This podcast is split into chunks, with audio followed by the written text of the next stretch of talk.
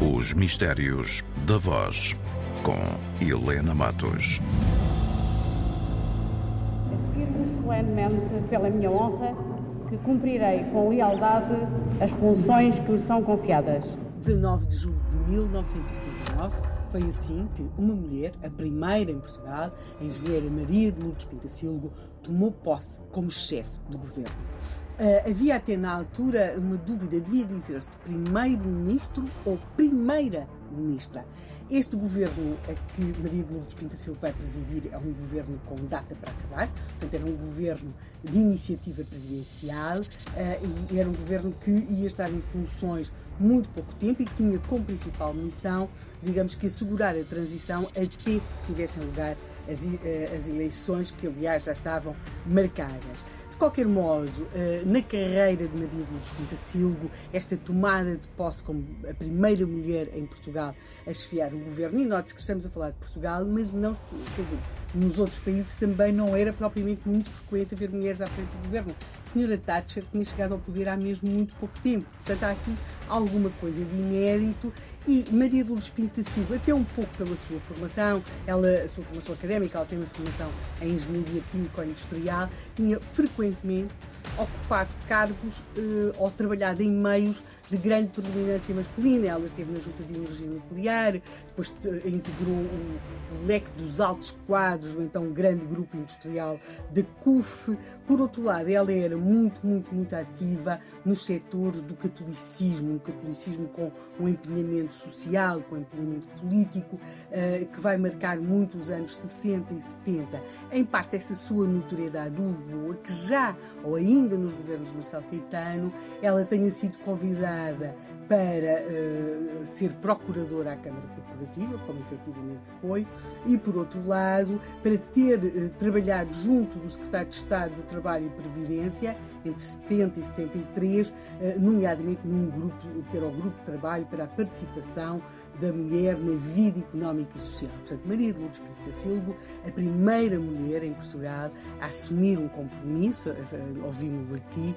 como chefe do governo. Não foi, contudo, a primeira mulher em Portugal a integrar o governo. Isso tinha acontecido alguns anos antes. Não vou, neste passo, embrenhar-me em considerações sobre o binómio saúde-assistência, nem traçar as linhas de regência da minha atuação.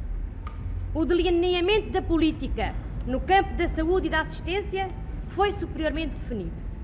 Ao Subsecretário de Estado cumprirá captar a vivência dessa política. A sua formação terá de ser integral, atendendo a que a mulher, fundamentalmente, se realiza e realiza na autenticidade da sua vocação familiar. Não se pode, deste modo, pretender uma igualdade libertária fazendo tábua rasa dos valores subjacentes, mas sim uma igualdade de oportunidades na definição e realização das grandes tarefas da nação. Maria Teresa de Almeida Rosa Cátulo Lobo, um nome extenso, embora na prática tenha ficado conhecido como Teresa Lobo, e foi subsecretária de Estado de Saúde e Assistência entre 21 de agosto de 1970 e 6 de novembro de 1973. Aquilo que aqui ouvimos é sua tomada de posse, exatamente como subsecretária de Estado de Saúde e da Assistência, a primeira vez que uma mulher pronuncia em Portugal a, fórmula de tomada de posse como membro de um governo.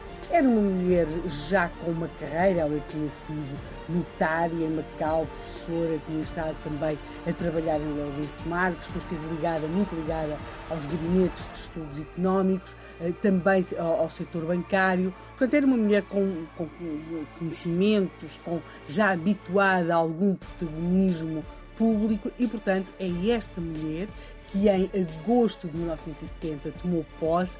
E, e, é curioso porque estas mulheres que pela primeira vez chegavam a estes cargos elas destoam em, em filas de homens e destoam não apenas uh, pela sua voz, que é uma voz feminina, uh, pelo facto de ser inédito estar a ouvir-se o nome de uma mulher, mas também porque colocam uma nota de cor. Elas vão com a sua malinha no braço, como era hábito na época, e com a roupa muito, muito, muito colorida que caracterizou, aqui no caso de Teresa Lobo, dos anos 70, ou da engenheira Pintacilgo já ao final da década, em 1979. Mas ainda temos mais uma voz, a voz de uma mulher que foi uma das primeiras deputadas em Portugal. Vamos ouvi-la, não a falar como deputada, porque não, não há registro, mas a fazer um discurso numa outra intervenção. É Maria Batista Guardiola. Vão, Vossas Excelências, minhas senhoras, dentro em pouco, exercer a profissão que escolheram e para a qual se prepararam. Mas ser professora significa muito mais do que exercer a profissão de ensinar.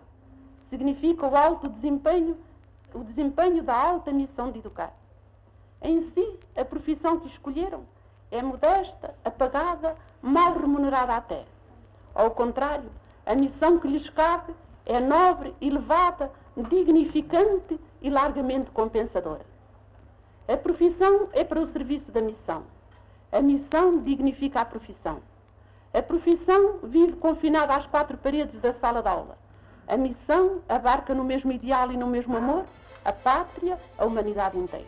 Maria Batista dos Santos Guardiola, Maria Guardiola, ou Guardiola para as muitas, muitas alunas que frequentaram o então Liceu Feminino Maria Amália Vaz de Carvalho, uh, além de ter sido a reitora de Maria Amália e ter sido professora, ela foi também deputada. Nós aqui ouvimos-la fazer uma, uma intervenção uh, às futuras professoras, ela está também muito ligada à Universidade Portuguesa, mas uh, aquilo que lhe dá esse pioneirismo é o facto de, a 19 de outubro de 1935, se ter tornado uma das primeiras deputadas portuguesas, há então Assembleia Nacional, aquilo que hoje designamos como Assembleia da República, e, portanto, Maria Batista dos Santos Guardiola foi com Domitília de Carvalho e Maria Cândida Parreira uma das três primeiras mulheres a exercer a função de deputada em Portugal. Ela foi deputada entre 1935 e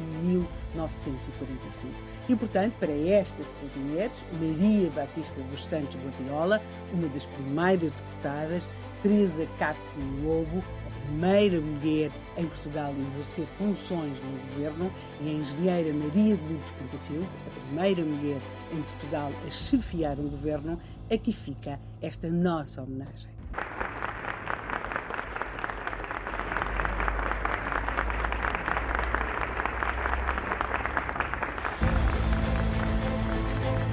Os Mistérios da Voz, com Helena Matos.